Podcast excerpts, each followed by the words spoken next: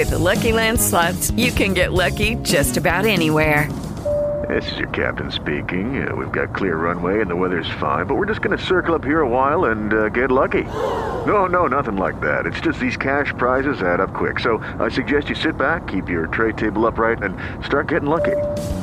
Play for free at LuckyLandSlots.com. Are you feeling lucky? No purchase necessary. Void where prohibited by law. 18 plus terms and conditions apply. See website for details. Sports Talks. Descubre cómo trabajan los profesionales del mundo del deporte. Un podcast de Impulsing.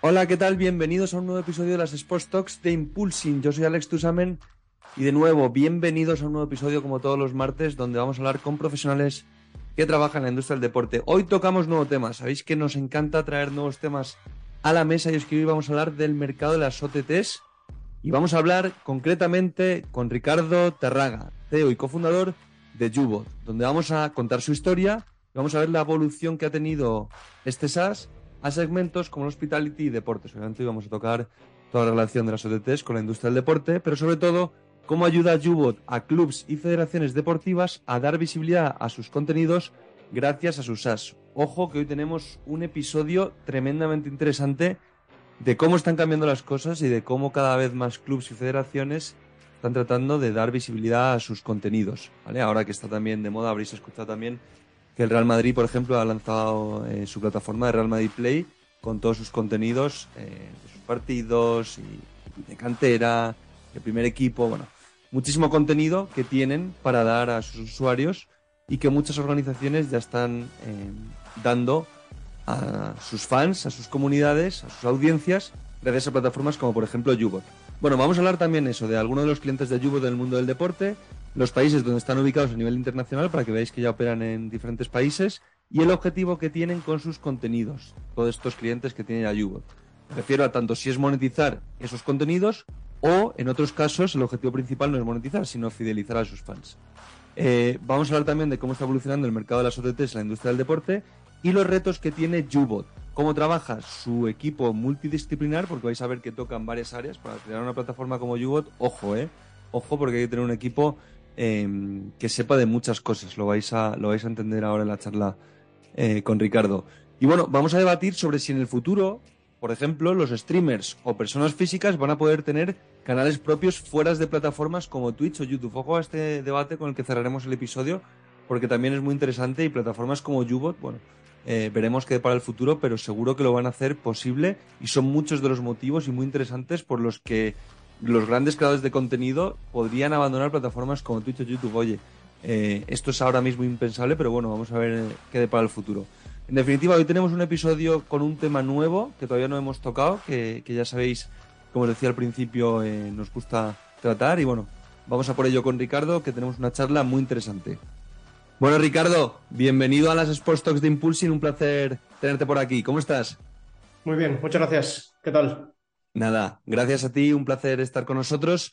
Y bueno, vamos a hablar de Ubot. Eh, ¿Qué es eso de Ubot? ¿Qué es eso? Hoy vamos a hablar un poco del mundo de las OTTs. Eh, en este caso, obviamente, vosotros eh, tocáis muchas áreas, pero bueno, vamos a hablar en este caso de las OTTs y de vuestra vinculación al mundo del deporte. ¿Qué es eso de Ubot? Cuéntanos un poco.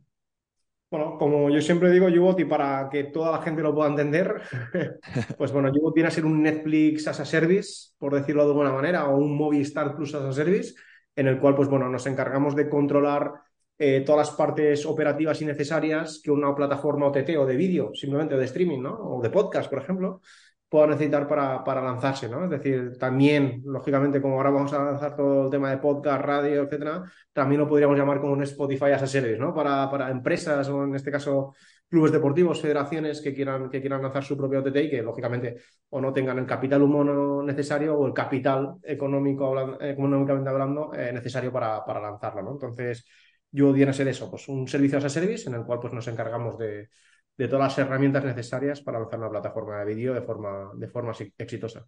Es decir, una plataforma de vídeo propia para una organización eh, de todo tipo.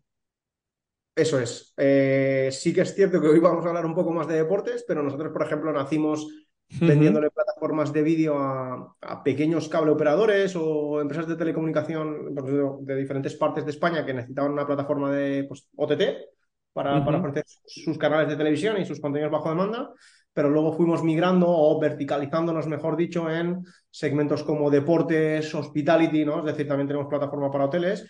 Y en el caso de deportes, pues bueno, vimos que había un nicho de mercado muy interesante en el cual eh, veíamos o intuíamos que a futuro iban a ser muchas las, las, plataformas, bueno, o los clubes deportivos, mejor dicho, que iban a requerir, de, o las federaciones deportivas que iban a requerir de tener una plataforma OTT para monetizar sus, sus contenidos, ¿no? O bien a través de eventos en directo o bien contenidos ya, ya grabados. O sea, la idea es poder ofrecer contenido a través de una plataforma OTT disponible, puede ser en Android, en iOS, en Smart TV, o sea, y hablabas de esos clubes, federaciones. ¿Nos puedes poner un caso práctico, por ejemplo, para que la gente eh, pueda ver un ejemplo adaptado al mundo del deporte? Vale, pues a ver, eh, mira, justo ahora con el fútbol sala, y aparte que es, es una, historia bonita, que digo yo, eh, en el fútbol sala lanzamos junto con el Alcira, que es un club de aquí valenciano, lanzamos una plataforma OTT porque, bueno, necesitaban tener una plataforma OTT para que cuando sobre todo jugasen fuera, eh, fuera del equipo, eh, sus aficionados, que eran, bueno, es un club, pues bueno, tendrán unos 1.000 abonados, 1.500 abonados, pudiesen ver lógicamente los partidos de su equipo, ¿no? Porque hasta, hasta el momento pues tenían que ir a YouTube, YouTube a veces los cortaba por temas de derechos de, la música, etcétera. Em, y ellos, pues, en, cierta manera, eh, necesitaban algo donde poder emitir, ¿no? Y, con, con, con, nosotros lanzaron una plataforma OTT en la cual, pues, podían emitir tanto los eventos, los partidos de la jornada eh, en directo como contenidos bajo demanda que ellos generaban, ¿no? Documentales de jugadores, etcétera, ¿no? Entonces es un caso de éxito que, me gusta resaltar porque al final, claro, pensamos que esto es para el Real Madrid, ¿no? Ahora que está tanto de moda del Real Madrid Play, eh, claro, toda la gente piensa que es para el Real Madrid o para clubes grandes y, mucho menos. Al final nosotros nos adaptamos un poco, lógicamente, cuanto más grande es el club, pues más funcionalidades, eh, nuestro paquete le permite desbloquear o, mayor número de usuarios. Más recursos, claro.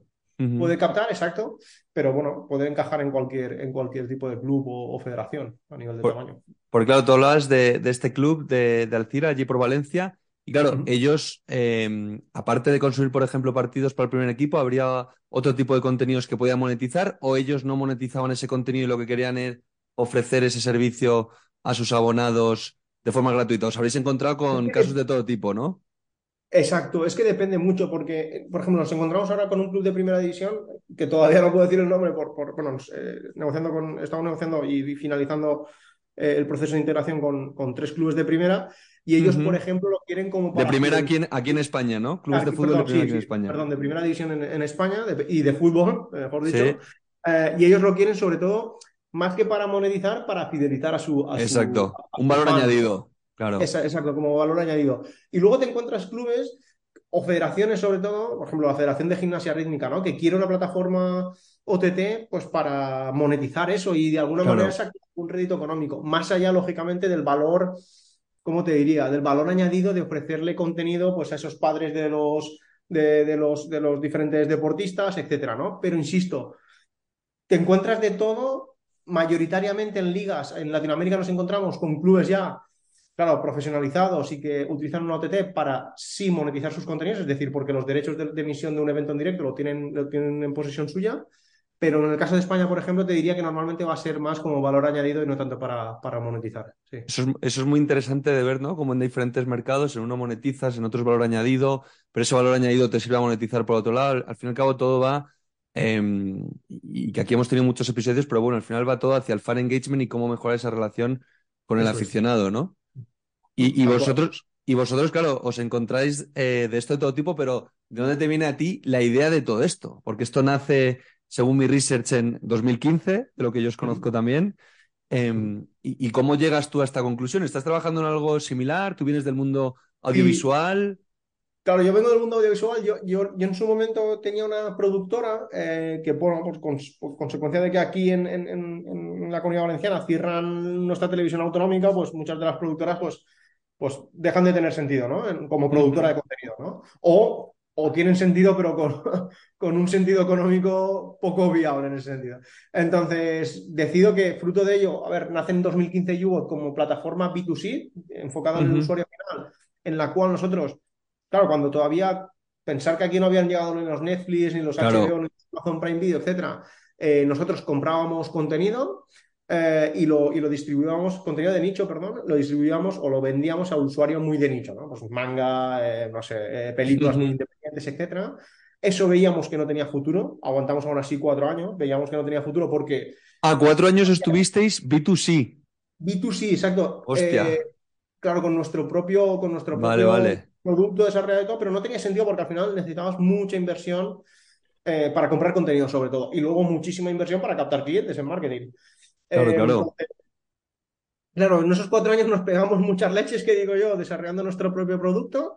Eh, y claro, nos dimos cuenta que el B2B surge porque necesitábamos monetizar como fuese eso para salvarnos. Eh, Claro. Para que fuera fruto- sostenible, claro. Eso es. Y fruto de ello, eh, lo que hicimos en su momento fue, vimos que había, que tenía sentido el poder venderle nuestro servicio a cable operadores, como te decía antes, muy locales, que, no tenían capacidad económica, pero al menos, pues bueno, te pagaban esos 700.000 euros, recuerdo yo, cada mes.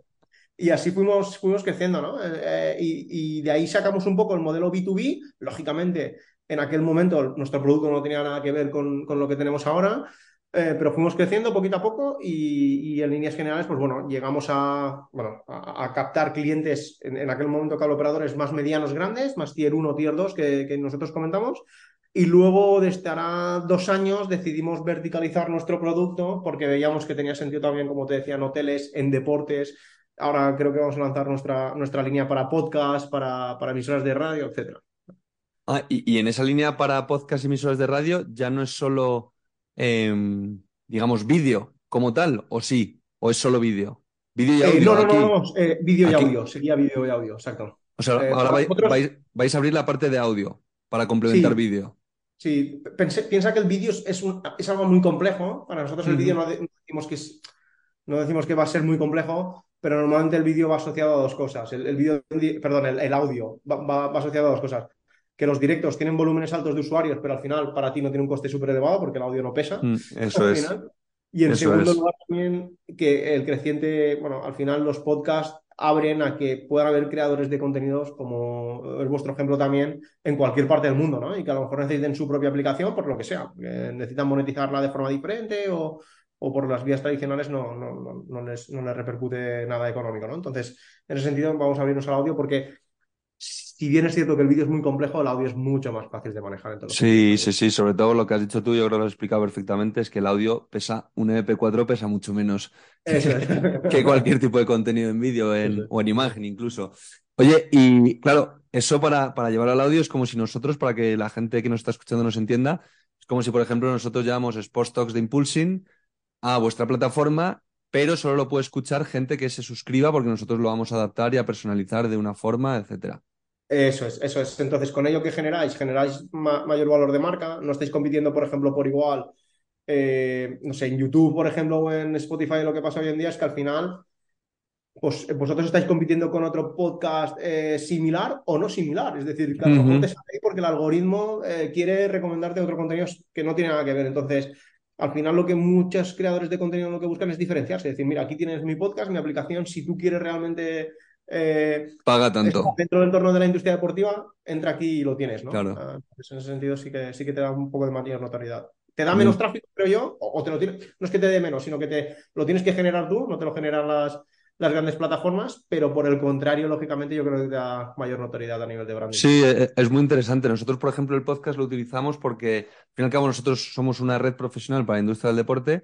Lo que queremos es impulsar, pues en este caso estamos impulsando pues con el episodio de hoy a, a Yubo, hemos entrevistado a gente de la liga para contar determinados proyectos. Al fin y al cabo, eh, somos como un, poniéndolo obviamente y, y sin compararnos como tal, pero al fin y al cabo, todos los días y todas las semanas al hormiguero va gente a, a promocionar sus proyectos en el momento, pues nosotros lo que queremos es dar voz a diferentes protagonistas que trabajan en el sector para contar sus proyectos, porque nosotros una de nuestras visiones y misiones en Impulsing es ser capaces de conectar a toda la industria del deporte en el futuro. Ahora mismo nuestra sección estrella es empleos, pero nosotros nuestra visión es que vosotros, imagínate desde Ubot, una persona que busque crear su propia OTT os pueda encontrar a vosotros y llegar a la página de Ubot en Impulsing y allí que estéis todas las personas que trabajáis en Ubot eh, conectadas a la página para que ahí puedan conectar pues contigo, Ricardo, con quien sea.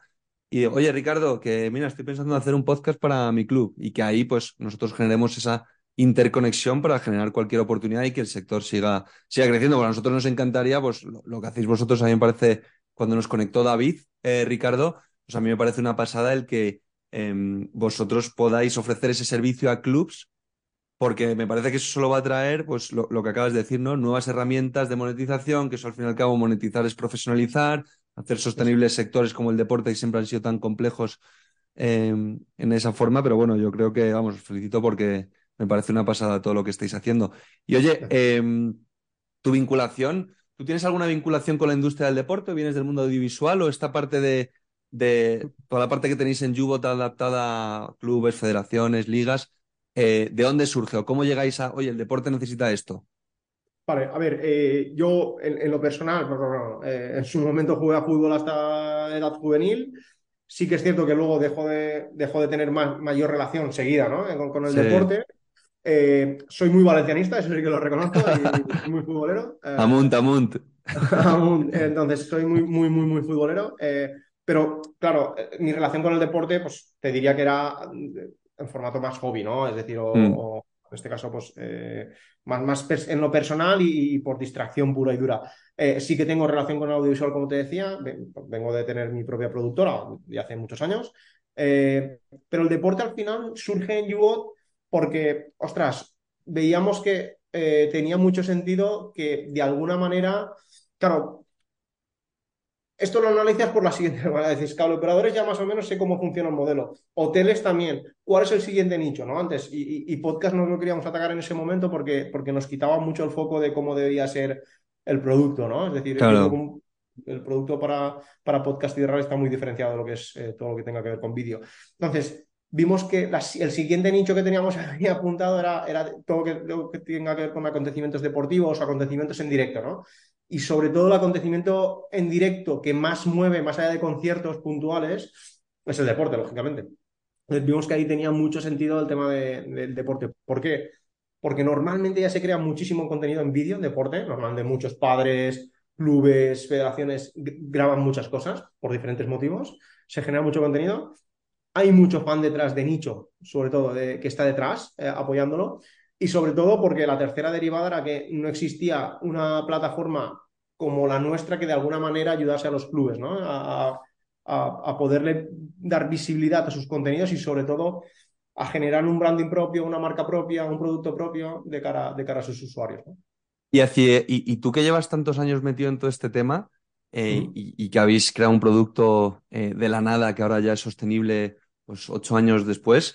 ¿Cómo evoluciona todo esto? ¿Tú crees que en el futuro cualquier club o incluso la propia, por ejemplo, la liga, que siempre se están hablando de los derechos en Dazón, se están hablando de los derechos antes en, bueno, ahora entre Dazón y Movistar, pero tú crees que, por ejemplo, la liga en un futuro tendrá su propia OTT y ya no sacará eh, a concurso sus derechos televisivos cuando ahora mismo, por ejemplo, sus derechos representan un, gran ingreso para ellos? Pues a ver, te diría que, que en el corto o medio plazo no lo veo, eh, sobre todo las grandes ligas, porque parte de su modelo de negocio, yo lo entiendo perfectamente, es vender. y, es muy grande ese ingreso, claro. Claro, tú tienes un activo que quieres vender y que de forma directa está sacándole un beneficio económico, nada más empezar, incluso antes de empezar la, temporada, lógicamente. Eh, pero, por ejemplo, hay casos eh, donde se demuestra, tanto, por ejemplo, y, países grandes, México y Brasil, donde los clubes, muchos de los clubes tienen los derechos, ese activo lo tienen en, sus manos, ¿no? Y, por lo tanto, claro, son muchos los clubes que se acercan para estudiar posibilidades de tener su propio OTT. ¿Por qué? Porque sí que ven esa vía de monetización. Ahora bien, te diría que a corto o medio plazo todavía hay que hacer mucha educación en el, en el usuario respecto a que tenga que pagar, porque normalmente estamos acostumbrados a que el deporte, sobre todo, por ejemplo, el fútbol, o deportes, por ejemplo, en Estados Unidos el, el básquet, el béisbol, el fútbol americano, etcétera, estén muy asociados a que, a que una empresa adquiera sus derechos y los emita por, por televisión, ¿no? No que tengas que pagar club por club. Eh, entonces hay que educar mucho al usuario, pero creo que sí que llegaremos a un momento en el cual eh, cada club podrá disponer de, ese activo y lo, podrá, y lo podrá de alguna manera monetizar a través de una, de una plataforma OTT propia o externa, ¿eh? es decir, eso ya lo veremos, pero, pero en todo caso... si, tú, por ejemplo, ves datos, por ejemplo, de una plataforma como Dazón, en Reino Unido, por ejemplo, las suscripciones son infinitamente superiores a España, pero por política, obviamente porque el país es más grande, pero también por políticas, están más acostumbrados a pagar que, por ejemplo, eh, aquí a nivel nacional. Y en LATAM lo desconozco, pero sí que, por ejemplo, ese, ese dato, que esos son datos objetivos, eh, en Reino Unido, pero yo creo que es también por, por cultura de país y, de deporte allí. Es más por cultura, porque si te vas, yo mm. creo que un poco a los datos, eh, a los datos ya de piratería en determinados mm. países, lógicamente de centro, norte Europa, son inferiores, por ejemplo, a lo que es España, que se ha mejorado mucho, por cierto, en los últimos años. En ese, La liga también tiene mucho, mucho que ver, ¿eh? sobre todo la persecución que, que, hace contra la piratería. Eh, y luego en Latinoamérica también ves que las cifras son, son escandalosas, lamentablemente, en lo, negativo hablo, ¿no? Claro. Y luego, por ejemplo, Estados Unidos también son países que están muy acostumbrados a pagar por, por contenido. Entonces, es un tema, insisto, de educación frente a la piratería, pero eso yo creo que se está combatiendo poco a poco bien o mejor.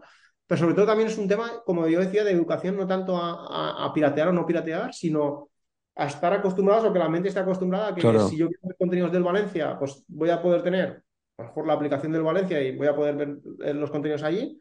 O, no sé, o, soy seguidor de, cualquier club en México y tenga, y tenga que suscribirme a, su aplicación. ¿Y, ¿Y, tenéis clientes en diferentes países? Obviamente trabajáis en diferentes mercados, ¿no? Sí, sí. A día de hoy tenemos el otro día me lo preguntaban y creo que son 17 países donde tenemos clientes eh, de diferentes mm. verticales, eh, de los diferentes verticales. Sí. Eh, y en deportes estamos atacando sobre todo España, bueno, sur de Europa, países del sur de Europa, Portugal, España, Italia. y luego Latinoamérica, a lo mejor luego la gente de ventas me, reprocha, pero creo que si no me equivoco, pues eso, Brasil, Colombia, Ecuador, Chile y, y, México, creo. ¿Se puede mencionar alguna organización con la que trabajéis? Pues mira, hemos estado colaborando con, la Federación Chilena de Fútbol para, para un proyecto que, sacaron. Eh, luego en, España tenemos, como te decía, tres clubes de primera que espero que se haga público de aquí a poco. Para crear todo esto de, de U-Bot, ¿en qué tienes que ser experto? O sea, eh, porque aquí hay muchos factores, ¿no? Hay muchas áreas de trabajo. Siempre aquí compartimos muchas de las áreas de trabajo los profesionales que trabajan en el sector, pero aquí yo estoy viendo audiovisual, estoy viendo diseño, programación, eh, web, eh, velocidades de carga, marketing, porque o sea, yo aquí veo eh, luego parte comercial, desarrollo de negocio, una parte B2B ahora con vuestro modelo SaaS gigante que tiene que ser, o sea, tocáis todo, ¿no? Porque al final, pero también lo más importante, esto es una plataforma, entonces el diseño, la programación, eh, toda la parte que va por dentro, no me quiero imaginar el trabajo que, que lleváis detrás. Sí, somos bastante multidisciplinares en el equipo porque, como tú bien dices, es desde gente que está trabajando en ventas, que es la antítesis al, programador, a esta gente que está trabajando en programación. Claro, piensa, o, dentro incluso de la programación, hay que pensar que, claro, tenemos programadores de backend, de frontend para el CMS, eh, luego programadores de iOS, porque claro, nuestra aplicación, la, aplicación que le vendemos al cliente es multidispositivo, tiene para aplicaciones para Smart TVs, para iOS, para Android, para Android TV, para Roku en Latinoamérica, etcétera, ¿no? Entonces, es muy disperso el equipo de producto, también ponemos foco en diseño, en todo lo que tenga que ver con diseño de producto, nivel de diseño gráfico, branding, etcétera, marketing también. Em, y luego, por ejemplo, pues bueno, toda esa red comercial y de operaciones que nos permiten o ayudan en el proceso de integración con un cliente nuevo eh, a que todo el trabajo salga bien. Claro, es que, y además corrígeme si me equivoco, pero vamos, toda la parte de producto, tú puedes ahí traer eh, y empezar a, a, meter clientes y a desarrollar OTTs, o ahora vosotros ahora cuando veis al audio, pero como des clic a play y no se cargue, tienes un problema. Entonces, toda esa parte que parece muy obvia para gente que esté fuera del sector, nosotros como lo vimos en el día a día también, pero esas velocidades de carga, pues eh, dependen de un equipazo de producto, imagino tenéis, pues que habrá hecho que, esto funcione, ¿no? Porque si al fin y al cabo metes y, luego va lenta la plataforma, pues a ver quién vuelve ahí. Sí, de hecho, por ejemplo, mira, eh, Ahora te comentaré una anécdota, pero, pero eso lo conseguimos, por ejemplo, teniendo diferentes nodos en diferentes partes del mundo. Es decir, tenemos, perdón, nodos para nosotros, que a veces hablamos muy técnicos, son como, sí, como nodos o como data centers, físicamente hablando, eh, que tenemos abiertos en, diferentes, en diferentes partes del mundo. Por ejemplo, en Europa tenemos en Ámsterdam y en, Madrid, en, Estados Unidos en Miami, vamos a abrir uno en Chicago y otro en, California, en la zona de San José. Y luego, por ejemplo, en Latinoamérica tenemos eh, Chile, Colombia, eh, Brasil y Argentina, si no recuerdo mal. Entonces, eso que nos permite que, nuestras propias CDNs eh, permiten, pues bueno, clonar ese, ese, ese contenido o duplicar ese contenido o redundar, mejor dicho, ese contenido para que en función de dónde estés, la carga del contenido sea mucho más rápida. Es decir, que si estás en Brasil, por ejemplo, consumiendo contenido de, nuestra, de nuestros clientes, no tengas que venir hasta España a consumirlo, sino que lo, consumas de este, de este Brasil, ¿no? Eh, a nivel de redes y sistemas. Entonces, eso hace que la carga sea más rápida. Y a nivel de anécdota, te comentaré que eh, justo en, deportes, una vez me acuerdo que estábamos en la final, estaba eh, jugándose la finalísima esta de Italia contra Argentina, que ganó Argentina hace creo un par de años o un año, si no recuerdo mal, y teníamos una empresa competencia nuestra en Argentina justo, y teníamos una tele al lado de la otra, ¿no? Y, con nuestro sistema desde España teníamos una mejor velocidad de carga que nuestra empresa competencia en Argentina. Entonces teníamos a todos los hinchas ahí en el evento argentinos viendo, viendo la finalísima y viendo que la velocidad de carga, claro, ¿eso en qué se transforma? En que la velocidad de carga es más rápida la tuya y que por lo tanto el gol de, se ve antes. En aquel momento se ve antes en tu televisor que, claro. Qué interesante. Oye, y, también yo tengo una duda, porque también vosotros os enfrentaréis a retos diarios como, imagínate, eh, creas una OTT, ¿no? Con el objetivo de monetizar a un club, a una federación, a una liga, a quien sea, ¿no? Em, y esa organización, por ejemplo, vosotros es un modelo de suscripción, ¿no? Porque es, un SaaS, entonces todos los meses utilizar toda esta plataforma, pues eh, os pagan X, ¿no? Pero imagínate que, por ejemplo, yo creo una OTT con el objetivo yo de monetizar mi contenido y no lo monetizo. Eh, se os caerán clientes también ahí, ¿no? En el momento en que a lo mejor lleven X tiempo eh, tratando de monetizar y no lo consigan, pues ahí vosotros perdéis también, ¿no? Entonces, ¿trabajáis con ellos en esa, e, en esa difusión o eso ya una vez desarrolléis el producto lo dejáis? O me imagino que habrá también un poco de todo. Depende, eso te iba a decir, que depende un poco de todo. A ver, nuestro modelo, también por aclararlo, es eh, es SaaS, eh, que pagas lógicamente un coste recurrente mes a mes en función de sobre todo el número de usuarios que tengas o funcionalidades que quieras utilizar, pero también pagas un coste inicial por integración. Entonces, ¿por qué? Porque eso nos lleva a un trabajo. Al final, adaptar una plataforma para un club no tiene nada un trabajón. Un trabajón. Entonces, en ese sentido, eh, nuestro modelo es, mixto, pero sí, es cierto que en el recurrente te diría que el char nuestro es muy bajo. Creo que se nos han caído de los más de 100 clientes que tenemos, si no recuerdo mal, unos 7 durante, pues eso, 3, 4 Está muy bien, está muy bien. Sí, ahora bien, no tenemos el suficiente histórico, por ejemplo, en deportes o con creadores de contenidos, que yo por ejemplo, para testar lo que tú comentas, es decir, de cómo se me cae el usuario si no, si no llego a monetizar eso, ¿no? Entonces, yo creo que de aquí a un año, si quieres, hacemos otra vez el, podcast, un capítulo nuevo del podcast y, te digo, pero, pero ahí no tenemos, a día de hoy, ¿eh? todavía demasiado char porque sobre todo estamos en deportes en fase en las cuales estamos, como te decía, en integración con los clientes y no tenemos un histórico que nos, nos prevea. Ahora bien, sí que tenemos que hacer, si bien es cierto que no lo hacemos en el día a día cuando ya está lanzada la plataforma, sí que es cierto que tenemos que hacer mucha pedagogía con los clubes, con las federaciones, incluso con clubes grandes, tienen su propio departamento de marketing, de comunicación, etcétera, mucha pedagogía y educación de cómo eh, comercializar una plataforma OTT. Porque al final muchos dicen, es que no tenemos contenido. ¿Y cómo que no tenéis? Si, si, YouTube lo tenéis lleno de horas de contenido, sí que tenéis contenido, ¿no? Por ejemplo. Y luego pues, te, encuentras con que no saben cómo, cómo realmente monetizar eso, ¿no? Eh, si, si, fidelizar al cliente, si monetizarlo, si realmente sacarle una inversión, una, perdón, una rentabilidad económica a la inversión que han hecho, etcétera, ¿no? Entonces tienes que hacer un poquito de, pedagogía de cómo, de cómo tienen que hacerlo. Pero luego, por, mucha, por muchas cosas que, o consejos que les des, eh, si ellos no quieren tomar el, camino que tú les has dado, pues, pues bueno, al final. Claro, claro, es que, es que al fin y al cabo vosotros proporcionáis una herramienta muy top. Luego, si ellos no quieren empujar con la plataforma, con todos los recursos que ellos ya tienen ahí, pues al final depende de ellos, ya no depende de vosotros. Eso es. A ver, te diría, como ejemplo, te diría que el, que el club que ya tenga bastantes, siempre, estamos hablando aquí siempre de deportes, ¿eh? Claro. Pero el club que tenga bastantes recursos económicos o muchos recursos económicos, también nos sirve la integración para decir, para que ellos digan internamente, me he gastado ya el dinero suficiente en la integración como para tener que sacar un, rendimiento económico o no económico, porque al, final si es un valor añadido, pues bueno, se lo sacarás de forma indirecta ese rendimiento económico. Pero sí que de alguna manera eh, el cliente o el partner en, en este caso está no enganchado, no diría que enganchado, pero jolín, con una deuda pendiente de decir, vamos, hemos invertido bastante en este proyecto, vamos a sacar eh, rentabilidad, sea como sea, económica o no económica. Sí, yo por ejemplo, la parte vuestra de podcast, si Impulsing conseguimos seguir avanzando, porque una de nuestras evoluciones será dar eh, muchos más beneficios cuando creemos un plan premium a usuarios, porque nosotros ahora también eh, la monetización pues la, vamos sobre todo a trabajar más a partir de septiembre la parte de B2B, porque obviamente ya el producto ha crecido mucho y está funcionando muy bien.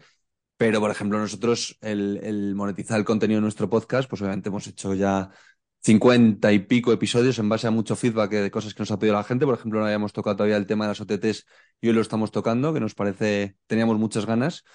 Em, pero obviamente es, muy interesante vuestro servicio, porque a nosotros también nos permite, pues imagínate, en ese plan premium que vamos a dar a usuarios, pues que te incluya ese episodio semanal de forma incluida en, tu suscripción, ¿no? Pero al fin y al cabo, si nosotros ganamos, vosotros ganáis, es un poco El, el, objetivo, vamos, a mí me parece interesantísimo. Oye, em, y normalmente te diría, perdón, ¿Mm? sí que me gustaría decir que siempre porque la gente se piensa, claro, esto es para clubes grandes, para pequeños, medianos. No, nuestros planes de paquetes están adaptados a todo el mundo. Claro. Entonces, por poco más de 500 euros al mes puedes tener tu propia OTT. Entonces, claro, lógicamente te voy a dar menos funcionalidades que las que le daría, por ejemplo, a un club que está pagando un recurrente pues, de, miles de decenas de miles de, euros cada mes.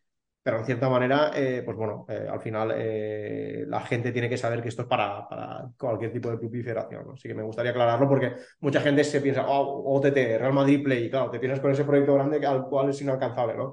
No, al final lo hemos, lo hemos adaptado mucho por planes de precios que, se pueden adaptar, valga la redundancia, a todo tipo de, federaciones o clubes. Ahora que dices esto, tenéis eso, clientes, toda la parte B2B, pero en esa parte B2B, ¿tenéis algún particular o son solo organizaciones? ¿O tenéis algún particular, alguna persona física individual? Que yo recuerde, no. empresas, ¿no? La gran mayoría. siempre empresas, siempre empresas. Claro, porque debería, para monetizar ese contenido, debería, estaríamos hablando, pues, por ejemplo, un streamer, ¿no? Un, un Gref, un Ibai que tuviesen esa base y que en vez de irse a Twitch se crearan incluso una ATT propia. Claro, te diría que a lo mejor probablemente cuando abramos más o cuando nuestro ciclo de ventas se abra mucho más hacia, hacia creadores de contenidos puros, como tú dices, pues a lo mejor ahí sí que se nos abre que pueda haber lo que tú dices, pues un, particular. que quiera una, un canal propio. Eso es, que tenga un canal propio y quiera tener su propio OTT. Eso sí que se nos puede abrir pero insisto, normalmente no es, eh, son todo empresas lo que, tenemos. Claro, porque por ejemplo ahí, eh, que es un tema muy interesante este, claro, un, pongo, hablo en voz alta, un Ibai y un de Gref. Claro, es que ahora mismo Ibai y de Gref son partners de Twitch, son partners de YouTube, es decir, Twitch y YouTube les pagan por estar en mm. sus plataformas produciendo contenido. Entonces, claro, para que ellos les compensa tener una OTT propia, ya tienen bases gigantes de, de, audiencias, no comunidades. A mí me gusta diferenciar entre audiencia y comunidad. Tienen audiencias en sus plataformas pero, pero claro, el llevarse a toda esa audiencia ahí y monetizarla a ellos sería para ellos mayor coste. A lo mejor ahora lo que dices tú es como lo que hablamos de la liga, que a lo mejor ahora, pero esto evoluciona en un futuro y vete tú a saber, ¿no? Que es que las posibilidades ahí son infinitas. Esto es un buen debate que, que en el futuro seguro que, si hacemos algún otro episodio diremos, ¿te acuerdas, Ricardo, cuando hablamos esto en 2023? sí. sí, tal cual. No, pero yo es que le veo, claro, yo, yo entiendo a, Twitch, a YouTube, es decir, eh, son eh, para, insisto, para un Ibai. Es decir, es una red enorme para, para poder crecer, pero también dices, uy, cuando ya tienes tu audiencia creada, pues yo no sé si a lo mejor le sale a contar, digo a un Ibai, ¿eh? sí, sí, claro, claro. Yo igual, yo igual, hablando de los grandes. Claro, yo no sé si a lo sale a cuenta de decir, mira, pues yo me voy a montar mi propia plataforma OTT y voy a retransmitir por ahí, porque claro, pasas de tener que compartir eh, ingresos publicitarios con una Exacto a cambio de, tenerlo todo para ti. No sé, ahí es, el tiempo dirá. Es, buen, debate ese, es buen debate ese, ¿eh? porque además es que, ya te digo, ahí eh, lo que pagarían ellos es el soporte. El resto de lo que generas en monetización, publicidad, patrocinios, lo que fuera es propio. Pagan el soporte, en este caso, a Yugot. Eso es. Que sí, que tú sabes que, al final, claro, tuviste que generar una red de usuarios que ya está ahí, está viva y que, al final tú tienes que captarlos ¿no? con, tu, con tu contenido. Pero también al mismo tiempo dices, cuando ya lo tienes creado, es lo que tú dices, entre, entre que me quiten el 50% ¿no? de los ingresos que tenga o que yo tenga que pagar una, una plataforma de soporte para yo tener el 100% de los ingresos, pues no sé qué me sale más a cuenta, ¿no? Entonces eh, ya veríamos los números cómo, le salen. Veremos hacia dónde va eso en el futuro, pero vamos, seguro que de aquí a unos años, cuando tengamos este debate otra vez, será interesante. Esperamos ser unos visionarios los dos. Oye, y por ir acabando, te voy a lanzar dos preguntas, Ricardo. La primera es: eh, consejo para alguien que quiera emprender en la industria del deporte, dentro de que tú obviamente estás emprendiendo en la industria audiovisual y el deporte es una de tus patas de negocio, pero eh, algo que en tu experiencia te ha servido a ti emprendiendo. Vale, eh, la industria deportiva, a ver, es una industria muy endogámica. Es decir, lo que me doy cuenta es porque al final yo también tengo una visión un poco desde fuera, ¿no? Porque no, solo vendemos a deportes, sino que vendemos a deportes, es un vertical más para nosotros.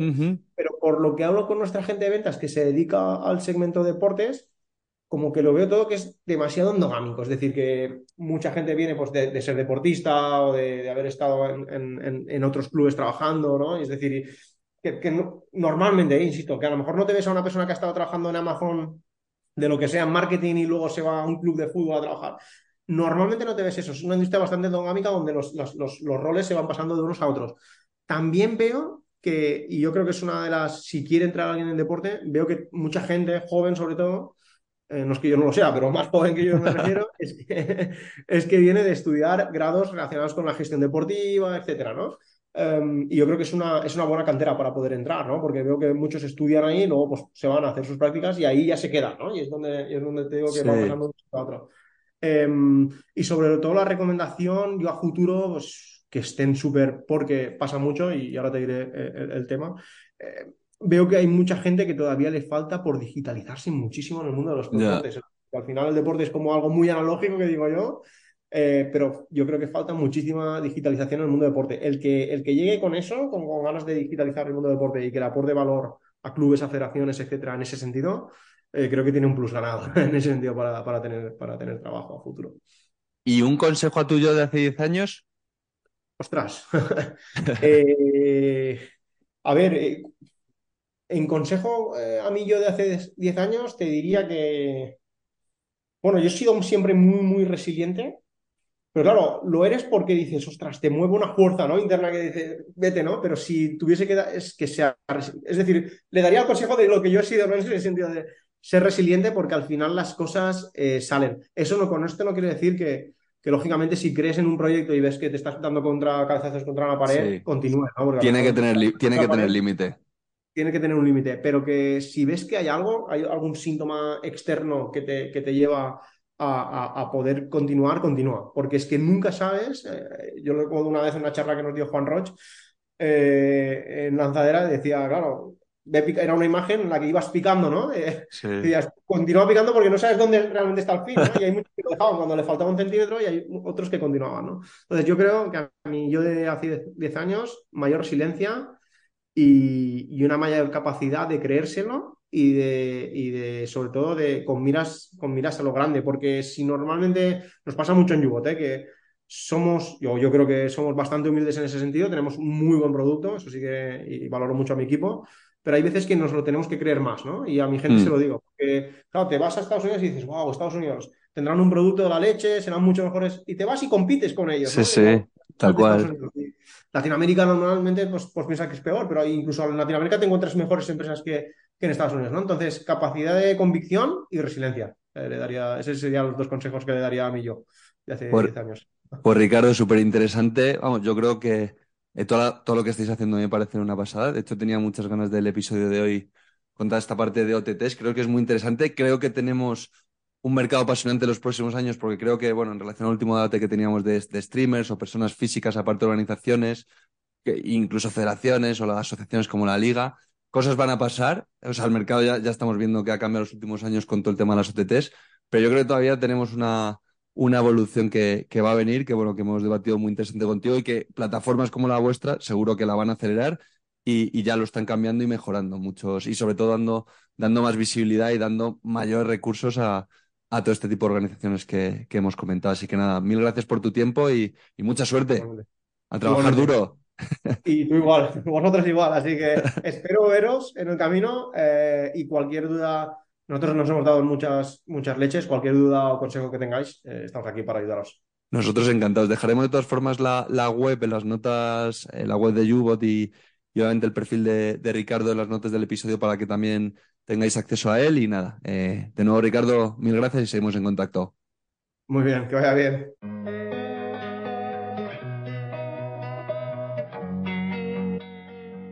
Amplía tus conocimientos de la industria del deporte a través de las entrevistas de nuestro podcast Sports Talks. Judy was boring. Hello. Then Judy discovered chumbacasino.com. It's my little escape. Now Judy's the life of the party. Oh, baby, Mama's bringing home the bacon. Whoa. Take it easy, Judy. The Chumba life is for everybody. So go to ChumbaCasino.com and play over 100 casino style games. Join today and play for free for your chance to redeem some serious prizes. Ch-ch-chumba. ChumbaCasino.com. No purchase necessary. Void where prohibited by law. 18 plus terms and conditions apply. See website for details.